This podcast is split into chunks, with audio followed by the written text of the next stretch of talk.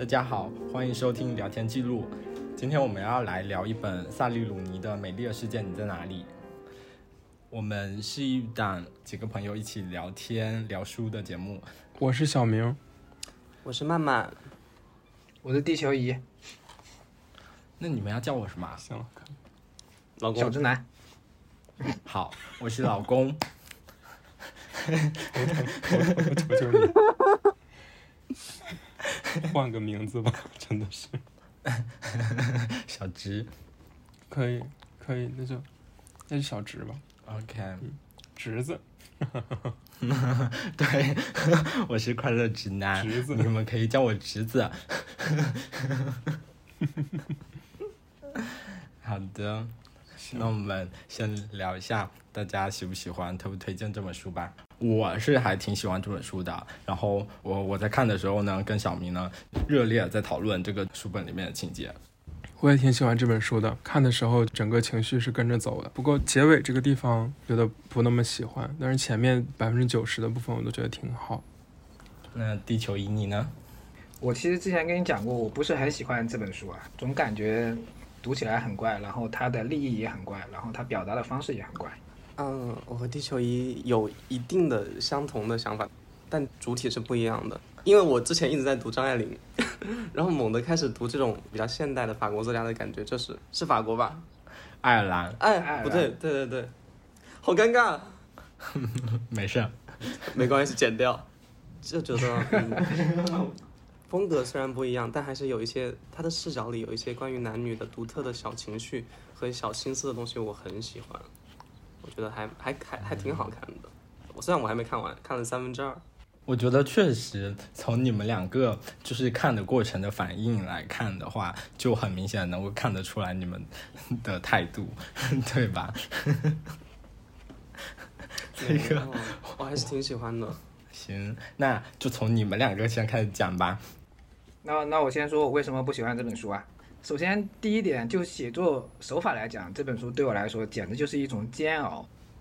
他描述的东西里面，除了写信还能看得比较正常以外，他写信之外的这种描述都是他说他说他说，我要很费劲才能找到这个他说到底是谁说。当然，我觉得我我不喜欢这个这本书的最大的一个问题在于，我觉得他如果想讲一个爱情故事的话，那你就认认真真讲一个所谓的爱情故事，就像小曼说的，就像《倾倾城之恋》或者是张爱玲里面的小说里面讲一个爱情故事。但是呢，他又想讲一个就是类似于新时代情境下的这种爱情故事，他想讲自己爱情故事的情呃的时候呢，想要折射一个背后的一个社会的困惑，给我感觉就是浮于表面，关于社会的那个层面就浮于表面，非常浮于表面。哎，我觉得还好哎，是我的表述的问题吗？我觉得，嗯，它整体来说，我可能跟我过去看的，过去看的有一些不一样，但它其实讲了很多小的话题的点，其实我很喜欢。就比如西蒙跟艾琳，应该是他们两个在聊到性爱的他者性的时候，就比如说，他是这样说的：我都不需要实际跟他们发生关系，更确信的说，我甚至不要不用想象和他们做。甚至不需要去想象这种想象，这说明性爱有他者性，而这其实和性无关。或许我们绝大多数的性都属于这种他者。嗯，他是说什么是性关系？那比如说我，就或者说这是我 YY 他，我意淫他，那我们是不是某种意义上也有了一种性的关系？他这种可能并不是一个肉体关系，在我单方面也产生了某种性的关系。我觉得它有点像讲爱情。我单方面的喜欢上了这个人，他可能没有回应，或者是比较弱。那我们这个东西，我们我跟他之间是不是已经产生了爱情、爱或者是爱的东西？这些我就觉得很有趣。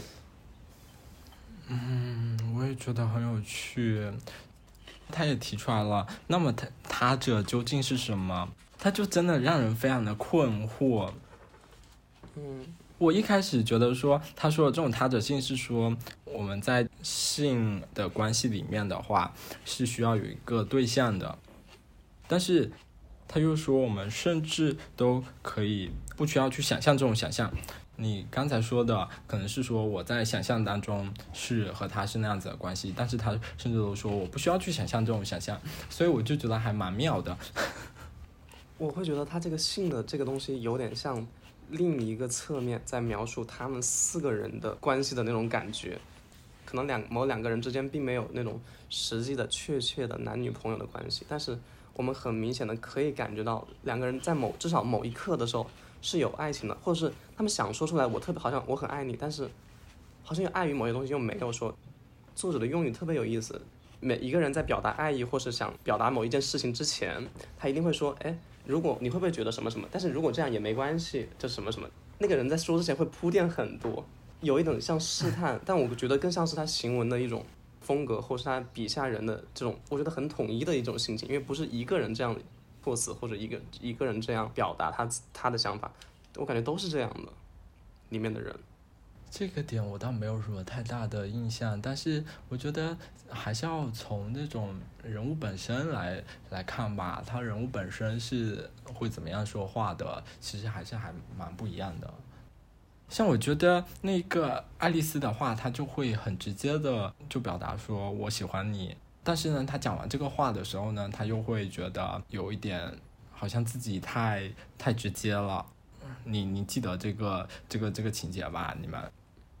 他们不是去了去去哪里出差，然后在出租车上的时候，爱丽丝就直接跟那个菲利克斯说：“我喜欢你。”我觉得这个是符合爱丽丝的这个人物形象的说话方式的。我觉得爱丽丝她其实是要更更愿意去表达她自己一些，更那个一些，但她其实也会有一些在意的，比如说她那个看到了那个 那个男孩子的 浏览界面的时候，也会觉得非常的。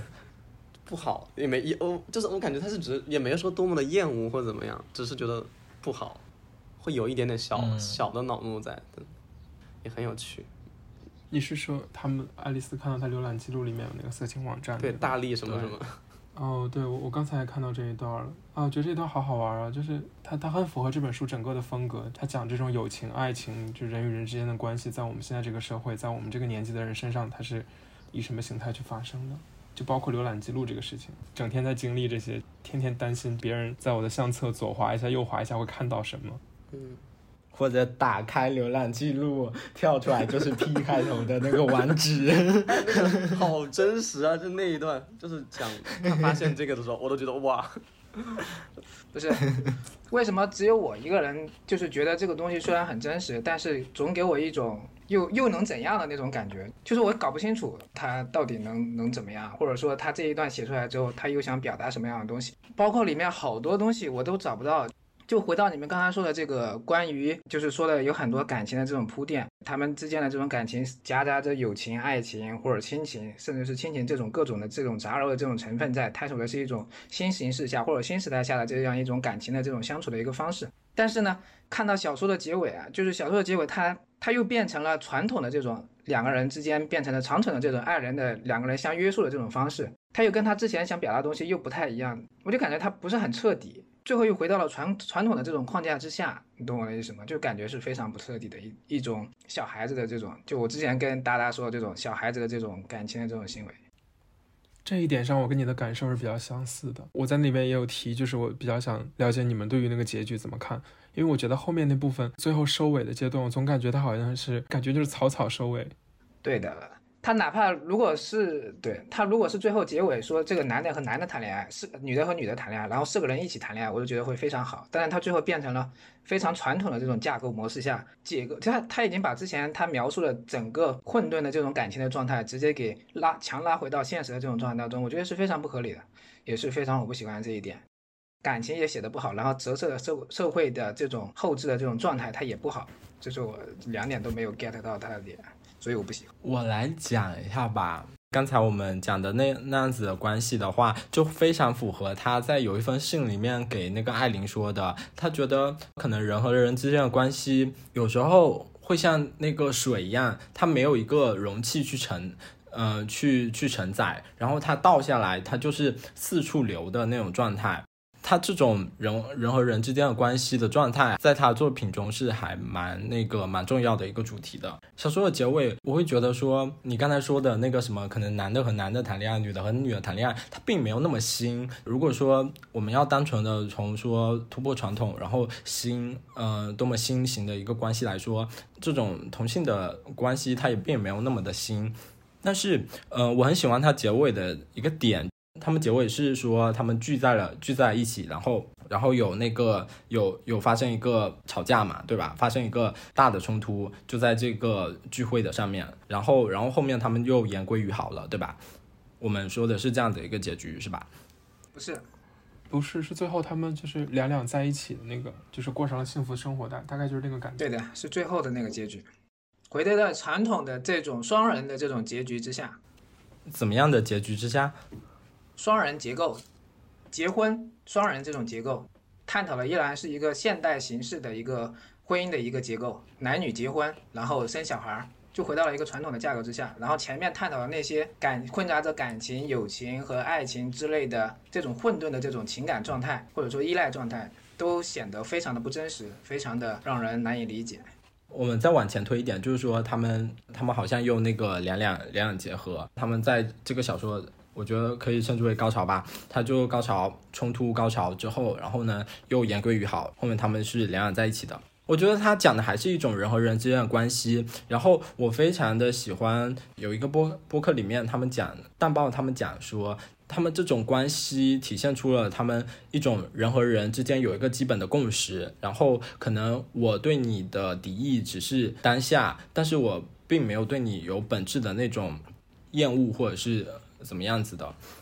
他们会抱着基本的善意，然后他们他们他们即使会吵架，即使会说出一些伤人的话，但是他们。还是能够最后达到一个和谐，或者是怎么样一个友好的这样的关系。不是说他可能组成了多人的关系，或者是嗯同性的关系就有多么多么的新。其实我倒不这么觉得，我是我是这么看这种结结局的，是从一种人和人之间的关系的角度去看的。我我觉得它可以算合理，但是基于它前面的那个，其实是期望它能给出一个更好的结尾。我知道，就是探索一种。探索一种两人的情感方式更加现代化又合理的这种可能性。然后我还想到了，他在书里面也提到说，他对于他自己作者的身份或者他自己写作这件事情的思考。他说，现在现他已经完全的不读现在当代的小说了，然后他觉得这些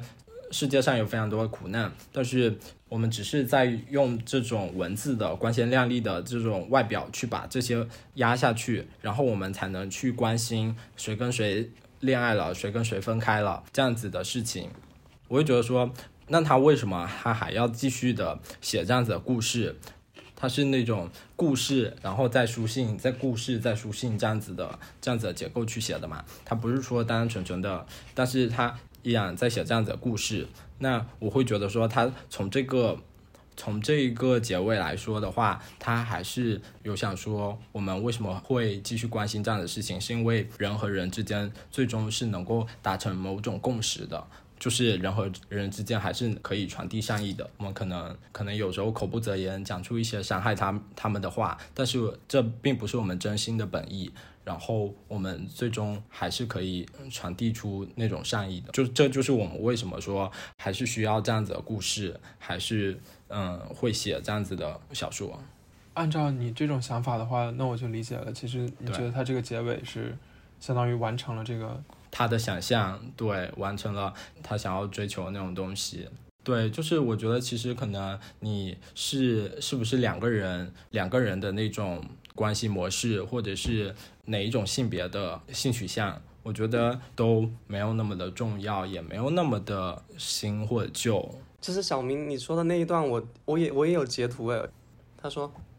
当周遭大多数人类正在面临不断加剧、愈发残忍的剥削时，谁还在乎小说主人公身上发生了什么？他们是分手了，还是继续在一起？在这样一个世界里，它还重要吗？所以小说通过抑制世界的真相。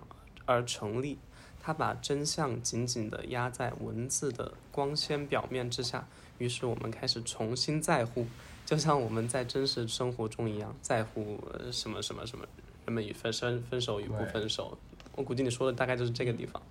对，那是我说的，我说的就是这个地方。你现在已经听不清谁的谁的声音了，是吗？那我们那我们的听众更是听不出来了。哎，我还有一个，我觉得蛮有趣的。他讲到的性爱人格与性格，这个，嗯嗯，比如说一个人他喜欢什么样的性，或是什么样的方式，温柔粗暴，能或者是能反映这个人的性格吗？但我感，因为我见到的很多人是相反的，就有可能他性格非常霸蛮的人，在那方面其实是非常被动或是温柔的，也有是那方面性格非常温柔，但是在 性方面又非常主动和很 S 的那种的，对粗鲁对，，rough sex，当然也有可能是因为那个人的性格有有可能他呈现出来跟他实际的内心有区别，但我觉得这个东西是一致的嘛，就我很疑惑。我觉得 这个好像辩证法哦，就是这个是人身上那种不同面的统一。但是，但是我觉得，就爱丽丝来说，她对那个性爱的那种呃态度是蛮，就是是蛮合理的。她本身就拿她看到那个菲利克斯的那个浏览的色情网站来看的话，他看到了是一个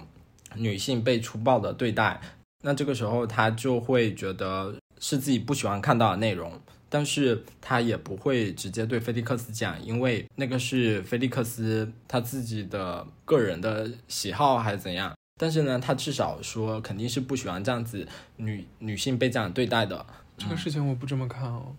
嗯，就我觉得他看到那个不高兴的原因，可能不是在于他看到的内容他喜不喜欢，可能是在于他看到他的约会对象在看这个东西。不管这个人是被粗暴的对待还是被温柔的对待，我觉得他可能都不会高兴。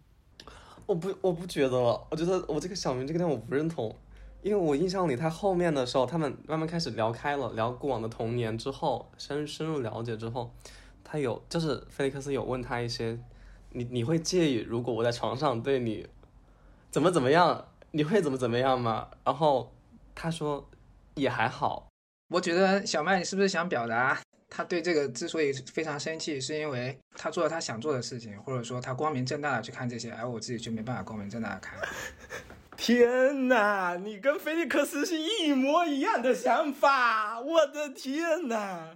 你跟菲利克斯是一模一样的想法，对吧？对吧？对吧？因为你看他们聊到后面，爱丽丝其实他们他发现他跟那个菲利克斯有很多共同点，比如说菲利克斯他是可能是过往让很多女孩子有发生过这种不好的东西，但是爱丽丝会想到其实他以前有莫名其妙没有理由的伤害别人、霸凌别人的校园经历嘛。就我在想他为什么会生，他为什么会一开始会很感觉好像是有一点被冒犯，但是深入了解之后就发现就还好。我总有一种爱丽丝就说你对别人这样，为什么你就不能对我这样？大概这种感觉。你们有注意到刚才地球仪他说这个话是和菲利克斯的想法一模一样的吗？我感觉啊地球仪他有点觉得这个爱丽丝有一点口口嫌体正直，不是关于爱丽丝啊，是我关于这里面这个爱丽丝，还有艾琳，还有包括里面的宝拉，还有什么，还有一个什么人，我觉得他们都有这种倾向。每次上床之前都要说对不起，对不起啊、然后刚道完歉之后又开始上床了，然后上完床之后，啊，刚才我好像又还做的不对什么的，就感觉都是这样的人啊。我会觉得爱丽丝她其实是非常表达自己欲望的一个人，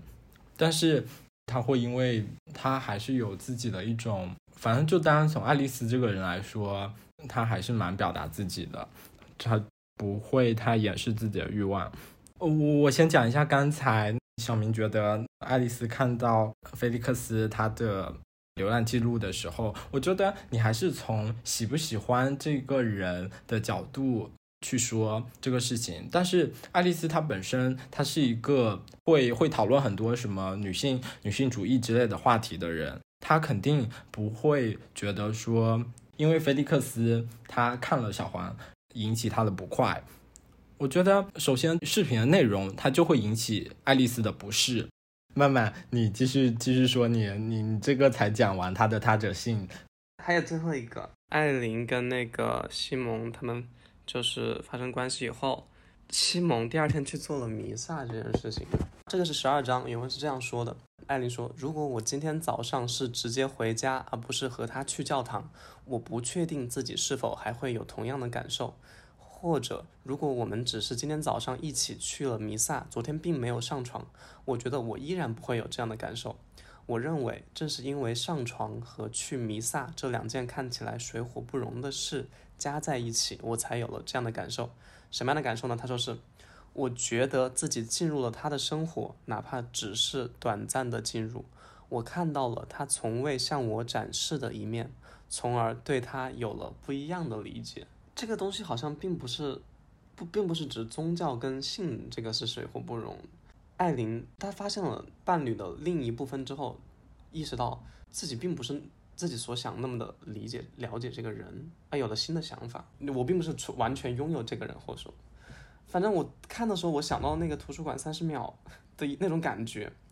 就是我在图书馆对着是蛋糕许愿的时候，你在给另一个女孩子回短信这件事情，我觉得有点像。我觉得这个点让我觉得非常的很有共情。它不是说宗教跟上床的矛盾，而是我发现可能越深入了解这个人之后，才发现你并没有那么了了解这个人，而且你这个人也并不是附属于你的人。这一点我深有感受，达达给我的感受就是这样。小智，我反而会觉得这个事情他见识到了西门的这一面之后，是他们关系的一个进展和突破。他看到了西门信仰宗教的那一面之后。他对他是更加的接受了。我觉得一方面是我不了解他，他不成熟我这个人。我觉得爱情就是这样子，他一方面是呃，对方是作为一个独立的个体的，但是一方面的话，你们两个又是在不断的成嗯成为一个嗯整体的。他说他不了解他，但是嗯，一方面也代表说他更了解了他，他了解了他更多的面相，所以这是他们的一个从人物的那个情节的情节故事的发展来说，他们这是他们两个关系的一个进展和突破，是进展跟突破吗？对，因为你刚才也说到了嘛，艾琳说她看到了他另外一面嘛，也不完全是这个，你看艾琳的观点其实是这样的。艾琳产生了很奇怪的感觉，他还说过，如果他们两个只是单纯的发生关系，他不会觉得很难受；或者他们没有发生关系，只是单纯的去教堂做弥撒，他也不会感到难受。他难受的点在于说，他发生关系之后，然后知晓了西蒙会定时在什么时候做弥撒这件事情，他感到很难受，就是有了新的理解吧，也不说难受。我看到了他从未向我展示的一面嘛。他矛盾的点，我就在这个地方，就说我觉得自己进入了他怕他的生活，哪怕短暂的进入了。但我看到了他从未向我展现的一面，从而对他有了不一样的理解。就这件事情，他会打消我曾经的一个假设，就是我进入了他的生活。我可能并没有进入他的生活，我可能得出这个结论，就是我我其实没有进入这个人的生活。啊，我觉得人的思维好奇妙啊。我会觉得说我更了解了他。他还有我不知道的另外一面，但是你会觉得说，好像我我以前以为的我进入了他的生活，原来是一个假象，你是这么想的，对吧？这有可能是我主观 理解，但其实最后发现其实好像并不是这样的，嗯。反正我就觉得人的话，他就是要在不断的接触当中，嗯，去去了解和理解的。我觉得理解一个人是非常非常难的。你是不可能完完全全的理解另外一个人，我觉得确实每一个人都是一座孤岛，但是这本书可能想要讲的就是我们在很努力的去突破这种孤岛的状态，也许它永远都不会达到，但是它展现了一种可能性。哪种可能性？人和人之间能产生联系的可能性。就我理解他说的这个，看到了他向我从未展示的一面。我看完之后，我感受到的是说他看到了西蒙的真诚。他说上床和去弥撒这两件事看起来水火不容，但是从他的描述来讲，我觉得这两件事又好像是一样的，都给人一种就是这个事情真假让人很难分辨的感觉。因为上床这个事情，大家都知道，就是你也不知道对方说的话是真的假的，你也不知道对方表达和和表现出他感受到的东西到底是真的还是假的。然后，尤其对于我们这样一个无神论者来讲，其实无法理解为什么有的人会真的真心相信上帝是存在的这种事情。所以说，这两个事情我觉得有它的共性，就都在于真假难辨。但是他在这个弥撒中看到这个西蒙，他本来就以为西蒙可能会发笑，或者说是比较随意的态度去看待，但结果他发现。西蒙对这件事情是充满了一种真诚和敬畏的，所以我觉得他是看到了西蒙的真诚，然后对于他们之间的那个亲密关系，他可能，他可能也会觉得西蒙在这个里面真诚的那个可能性会提高。我觉得这里面还有一个就是文化隔阂，我们没有那样子一个基督教的一个文化文化嗯历史，然后我们会很难理解说宗教和这个对对每个人的意义，或者宗教和性的关系。然后我讲一下我的那个感受吧，在阅读的过程中的话，我觉得确实它是非常的能够调动人的情绪的。我不知道为什么，慢慢你在看的过程中是那么的平静，完全没有任何的声音。但是我觉得他写的还蛮厉害的，他非常能够调动别人的情，呃，读者的情绪。我在整个阅读过程中会觉得爱丽丝这个人，他是他会觉得自己是那个不受欢迎的那个人，他总是在那个批判别人的观点，然后总是在抱怨，然后会觉得别人的观点是错的，他觉得自己。就是因为这样子，所以才没有朋友。然后他甚至对他和艾琳之间的这种朋友关系，他也会觉得说，是因为艾琳她就是享受自己最好的朋友，她是没有人喜欢的，他会有这样子的想法。我不知道你们有没有阅读过类似这样子的这样子的人物，我就觉得怎么说呢非常的真实，我还蛮喜欢的。在艾菲利克斯的那个眼中的话呢？爱丽丝她就是显得高高在上、高人一等的那种，是这样子的。她会带有那种知识分子的那种清高吧。她是有自己的那个教育背景，然后有自己的思考。总之呢，我觉得这个人物人物形象还是蛮蛮好的。我有个问题，有一次那在爱丽丝和那个艾琳的书信的对话里面。爱丽丝有谈到说，她觉得艾琳和艾丹他们的这段关系虽然是一个爱情长跑很很长久的一段关系，但是她不觉得那个是爱情。她觉得艾琳并没有真正的爱他，还是艾丹并没有真正的爱他。反正她就觉得说，这不并不是真正的爱情。我会思考说，为什么他会这么认为？你们会怎么看待他的艾琳的这段感情，以及说什么样是真正的爱情？爱丽丝觉得。这段关系它终结了，也没有什么大不了的。当然，这是另外一个点。那，嗯，你们有什么想讲的吗？就是关于他或者爱丽丝对于艾琳的这段关系的看法，或者是，嗯，或者是什么样是爱情？当我否定你这段关系，你经历一段关系，我说这你们这段关系不是爱情，你觉得很难过、很难受的时候，那我觉得大概率其实是是爱情，或者说有爱情，有爱情发生。其实和我还蛮像的，我就会觉得说，不管每一段关系的结局是怎么样子的话，我都是，呃，或者对方是怎么样子的，我都会希望说，我的我对这段关系倾注的那种感情，它是值得的。我觉得感情这个东西，每个人都有一个理想值吧，然后跟每个人谈恋爱，跟不同的人谈恋爱，只有。只有趋近于这个理想值的这个，就类似于我们理工里面的极限，就每个人的极限是不一样的。他有的人极限是一，有的人极限是二，有的人极限是三，可能会无限趋近于这个理想的这个感情状态，但是不可能永远达到这个感情状态，他只能无限趋近。就像那个艾丹和西蒙一样，西蒙可能是极限，他就是一，他无限趋近于这个零。但是那个艾丹可能他的极限就是二，他离这个理想中的这个恋爱，看他可能会差那么一点点，但不代表他没有这个感情，就是跟每个人谈恋爱就是一条感情线如何趋近于你所心目中理想的这种爱情一样，就是每个人就是在这条线上的一个点，我觉得就是这样。我觉得首先第一个，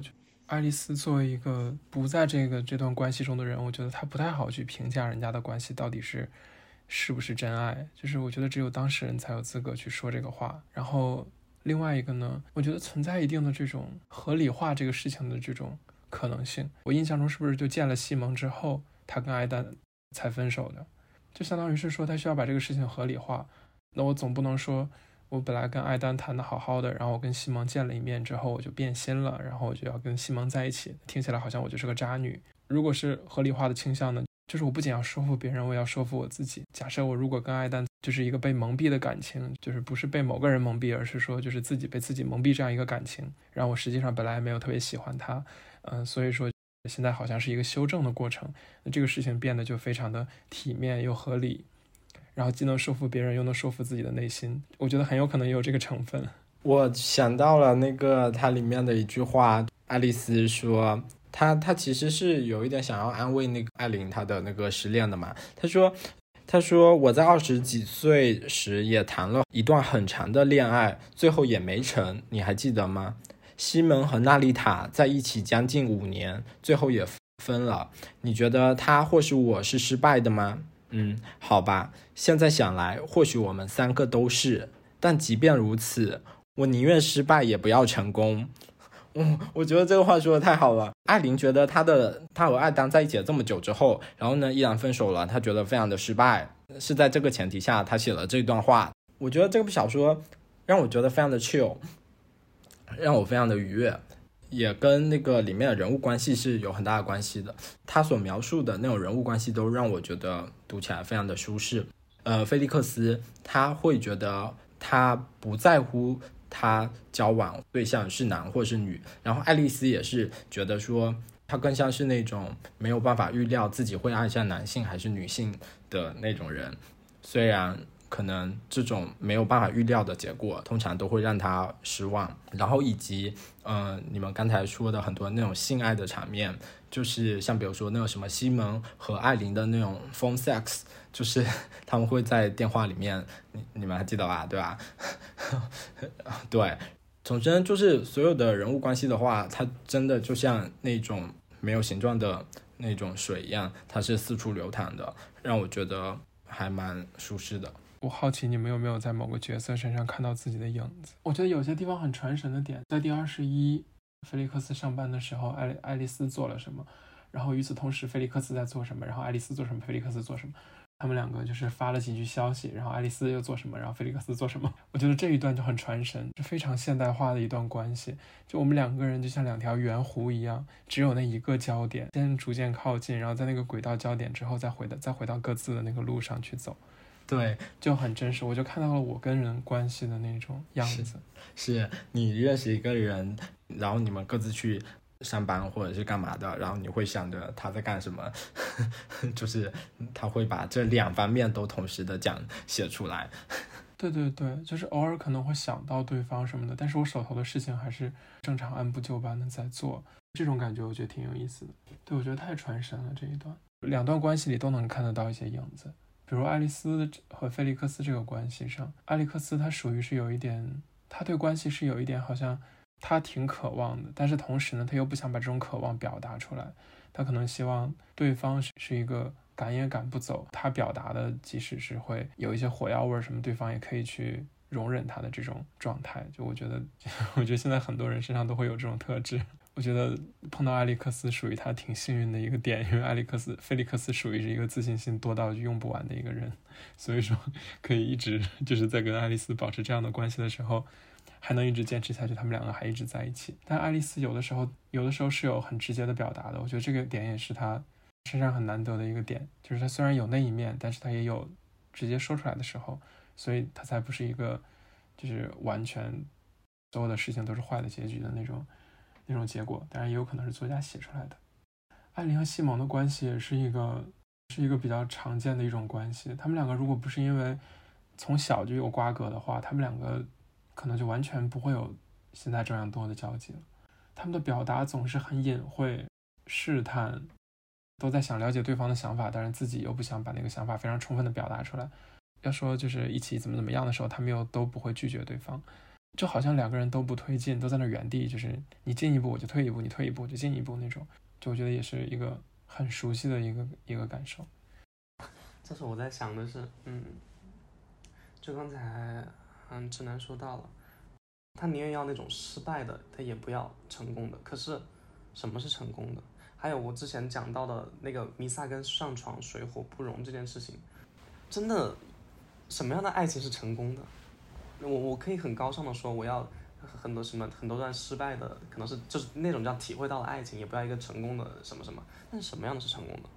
我想要成功的。你想要成功的，但是你不知道什么是成功的，是吗？嗯，其实我也不知道什么是成功的，就很具体的到他那个他那个语境里面，他就是面对那个艾琳的那种，他他觉得自己的恋爱是失败的，然后他就跟他说，如果长时间的。你多少多少年维持了多少多少年，他就成功的话，那我宁愿失败也不要成功。当然，这个只是针对在那个语境里面，但是你要真的说什么样是成功的爱情的话，我真的不知道。对，因为我会觉得他其实真的那个说的并不是指成功的爱情，嗯他可能只是一指嗯他我宁可要体，我宁可去体会在这段关系中体会到了真正的爱情，也不要一段只是持久的关系而已。对，对，那什么是成功的爱在情？我不知道。我不要失败了，老娘要老娘真要成功，我要成功。但是但是但是你如果不知道什么样是成功的，为什么你会知道你要的是成功的呢？所以你要的到底是一个好的感情，还是成功这件事情本身？他就是想要真正的爱情。我想要对对，人家就是想要那种，嗯，世俗的、无聊的、浪漫的爱情故事里面的那种爱情，而且是它是可最好还是可持续的爱情。那你觉得成功来自于一个外部定义吗？这它肯定是一个主观化的体体验了，也有，嗯，但我会觉得爱情好像是不可知的。嗯，对，你会对爱情有某一种的幻想，当它实现的时候，也许就是你觉得成功的时候把，包括你说的可持续的，然后的浪漫的。当它实现的时候，它可能就是成功的吧。但是，嗯、你又会在不断的经历当中去去推翻，或者去不断的去修正你对成功的爱情的定义吧。艾琳跟西西蒙，他发现他去做弥撒这件事情，我会觉得艾琳好像在某一个瞬间觉得他好像获得了一段，在爱情上暂时获得了成功，但好像发现其实又没有，只是自己觉得是成功的。后来他恨，后来第二天他又把他，我我还是不觉得那个是对他有了更多的理解，我只我总觉得在某一个瞬间他一定是困惑的，是惊讶的。或那或者你可以这样想啊，就是你在成功爱情里面，你是可以不用完完全全的知道他，完完全全了解，完完全进入他的生活的，你是可以有困惑的，你是可以产生困惑的。也许这样子的话，你会觉得放宽心一点。嗯嗯嗯嗯，放宽心。真的，每个人每个人都是一座孤岛的。我觉得困惑点应该是在于，他看到他做泥沙之后，他就会在想，这么真诚的对主的一个人，他怎么能跟我做 phone sex？但是这个 phone sex 在我这边看来又是如此的真实和真诚，就是两种真诚在他身上不冲突，对主的真诚以及对 sex 的真诚，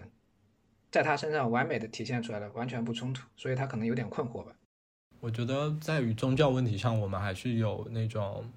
文化上的隔阂的吧，我也讲不清楚。啊，我就是从这些地方，我会觉得我有同样的感受和困惑。嗯哦，你会跟他有相同的困惑。艾琳，就是那一刻，我是我我我自己的体会是，我觉得不是简单的更多的了解了这个人，而是意识到自己并不了解这个人。他可能最后的走向还是说更多的了解了这个人吧。对，但是那一刻，我觉得我的感受是我并不了解他。嗯嗯。这个时候觉得人和人的思维的差异还蛮大的，就跟那个什么，你看到了半杯水，然后呢，有人会说还有半杯水，然后有人会说只有半杯水了。地球仪，你有在人物的身上看到自己的影子吗？我虽然没有看到自己的影子啊，但我在身上看到了我同学的影子。西蒙和艾琳的这个感情，我真的是有看到，就是我高中的前女友的这段，她现在已经结婚了。她是什么情况？高中前女友，她是一个也是一个非常漂亮的一个人，然后有很多人追她。那时候我做她男朋友，然后她有一天过生日，我记得非常清楚。她过生日的时候，好多人送了生日礼物嘛。那时候我们晚上拆生日礼物都拆了两个小时，然后我就印象非常非常清楚。那天晚上有个生日礼物是送了一个风铃，风铃上写的一句话，写了一段英文，I will always online for you，就写了这样一段英文。那那个风铃送的非常漂亮。然后我就问一下这个人是谁，他说这个人就是他的发小，他说他的发小就从小到大就是一直对他非常非常好，然后无论是他谈恋爱还是没谈恋爱，他都会默默的守护在他身边，他只要一个电话，他就能把他叫过来，就做任何事都是。然后我就觉得他这是我人生当中最大的一个竞争对手，这个没想到最后他们两个结婚了，就是在无锡结婚了。西蒙和艾琳的这个角色，他们最后不是也结婚了？我感觉在他们两个身上好像啊，非常非常像，守候者与一个被守候者两个人的之间的一段感情。所以说句非常扎心的话，你其实，在艾丹身上看到了你的影子。我真的好残忍啊！嗯，有点。说到这个，又让我觉得非常的兴奋，就是就是那个就是那个呃，西蒙和艾琳的那个，然后我和小明都非常的激动。艾琳想要见到西门，然后呢，那个西门就是那种有一点支配者的那种角度说，车给你打到楼下是吧？对，西门会自称为 daddy，艾琳呢会按照他他说的话去做，然后呢去到他家，你们记得吧？喊爸爸的那个地方我还对对对对对，清楚。我当时说，哎，是不是写错了？什么鬼？很有意思，真小皮的。套。那我讲一下吧，我觉得他们人物身上的特质都杂糅在一起的，然后我能从不同的人物身上都看到自己。爱丽丝或者说艾琳吧，他们都读过很多书，受过很多教育，但不是在这一点上觉得我跟他们相同。我觉得我没有他们读的那么的多，但是像像比如说爱丽丝吧，她会很真诚的。不太掩饰的说，对那个菲利克斯，菲利克斯问他说你喜欢我对吧？然后呢，爱丽丝会说是的，他会很直接的承认，爱丽丝会非常的直接的承认说我我确实喜欢你，但是呢，他马上呢就会给艾琳发消息说，下一次我要是再带别的男人出去出差的话，你一定要阻止我，他会这样子，对，我觉得还蛮那个的。然后还有就是西门，他也是有非常正确的观念。他们在风 sex 的时候，艾琳说他的妻子会做好晚饭，然后呢迎接非常晚下班，然后非常疲惫的他。然后他西门会说，我不介意这样子，但是我也不会期待女性就一定要为我做这样的事情。就是他们会思考着很正确的事情，但是也不一定真的就是那么去做吧，也不是说虚伪，他就是我讲不清楚，但是我不觉得是嗯、虚伪吧。然后西门的话，西门还有一个很 重要的一个点就是他。的女朋友永远都是非常年轻漂亮的那种 ins 网红。那样子的人，然后那个爱丽丝和艾琳会说，我们要见面的时候呢，告诉他说他这样做是错的，我觉得非常的有意思。最近看的书里面，就外国的就很少，然后刚好看的这两本西方的书都是女生写的，一本是《美丽的世界你哪里》，另外一本是去年出的一本非常火的书，叫《你当像鸟飞往你的山》，你还记得吗？你们不知道你们看没看过？也是一个女性作者写的，然后他们两个写作的方法里面都都非常的有争议性。这个《美丽的世界你在哪里》，我看一下豆瓣也是非常具有争议性，就评论两极分化。我当像鸟像鸟一样飞往你的山，它也是虽然说评分更高啊，但是其实也是评论就是两极分化。然后后来我就想到，西方的女性读者最近就是处于一种兴起的这个状态，然后因为互联网的原因嘛，就是年轻读者很容易受到大家的关注。然后在我们中国这边，然后我好像关注的女性的很少，我不知道是不是我关注的比较少，因为我关注的都是比较年轻的这种男性的这种作者。比如说像东北文艺复兴三杰啊，就经常我们以前跟你经常讲的郑直啊、啊双雪涛啊，还有这个班宇啊，就都是男性角色，就很少能从女性的观点上看到这些问题。嗯哎，那他们评论里面有什么主要的观点吗？你指的是哪本书的评论？嗯，你都可以讲一讲，或者你有印象的。我当像鸟飞往你的山，它不知道你们看没看过？其实它是讲的是一个生活在一个非常不幸的家庭里面，然后女生如何通过自己的努力，最后读了大学，然后又到了哈佛大学去，哈佛大学还是牛津大啊？是牛津大学去读硕士，然后后来又发表了论文，然后后来又发表了这一篇他自己的类似于自传体的这样的一一本书，就是非常非常风靡，就是在女性读者里面引起了广泛的讨论。就大家都呼吁，就是说女生一定要像她一样做到独立自主啊！就尤其在现在这个读者的社会，就大家都非常喜欢。但是同样底下会出现另外一种声音，就是说她过度的夸大了自己的这个经历，因为它是一类似一一本自传体的一本一本书嘛，她过度夸大了自己的经历，她以及她过度啊、夸大了他父亲还有他哥哥对他的这些剥削，或者说对他的这些冷暴力，然后他也过度的夸大了自己怎么惨怎么惨，然后再读上这个牛津大学的硕士，他整个的东西他有一种自我包装的感觉，底下会有这样的一种声音。啊、比如说《美丽的世界你在哪里》，豆瓣评论里面有很多是像你们一样说非常喜欢这本书，因为它精确的表达了他对这个现代社会，因为很少有一本书能写到什么微信聊天记录啊这种东西，他们从他身上看到了很多自己真实生活的这种存在感，但是也有一些人说，就是像我这种观点说的比较少的那种啊，就像我这种观点说的，就是他们就是说的非常的浅尝辄止，对这个社会的批判性也不是很够。然后就像是呃一个青年作家，就像是一个初中或者是青年作家写的一本过家家的一本小说一样，他就是很容易出现两极分化。他描写的家庭父亲是一个非常暴躁的一个人，对他会有很多无端的理由来阻止那个女孩子去读书，因为他家里他父亲觉得非常非常穷，要应对是应对某个。就是冬天，类似于 Winter is coming 的这种感觉。他哥哥有这个极端的暴力倾向，他哥哥好像是双向情感障碍吧，有这个暴力狂的这种倾向，也经常会打他。然后他妈妈是一个接生婆，嗯，是一个接生接生医生，然后也无力去保护他。描写的大概是这样一个场景，然后描写了他年轻的时候需要去应对各种呃外来的负面的影响。好像我们很多问题聊着聊着就无非就是大家都说了一圈，然后对啊，但是实际上。还是互相说服不了，因为本来就是美丽的世界，你在哪嘛？是个问号。对，它就不是一个盖棺定论的东西。对对，我想到那个伊格尔顿在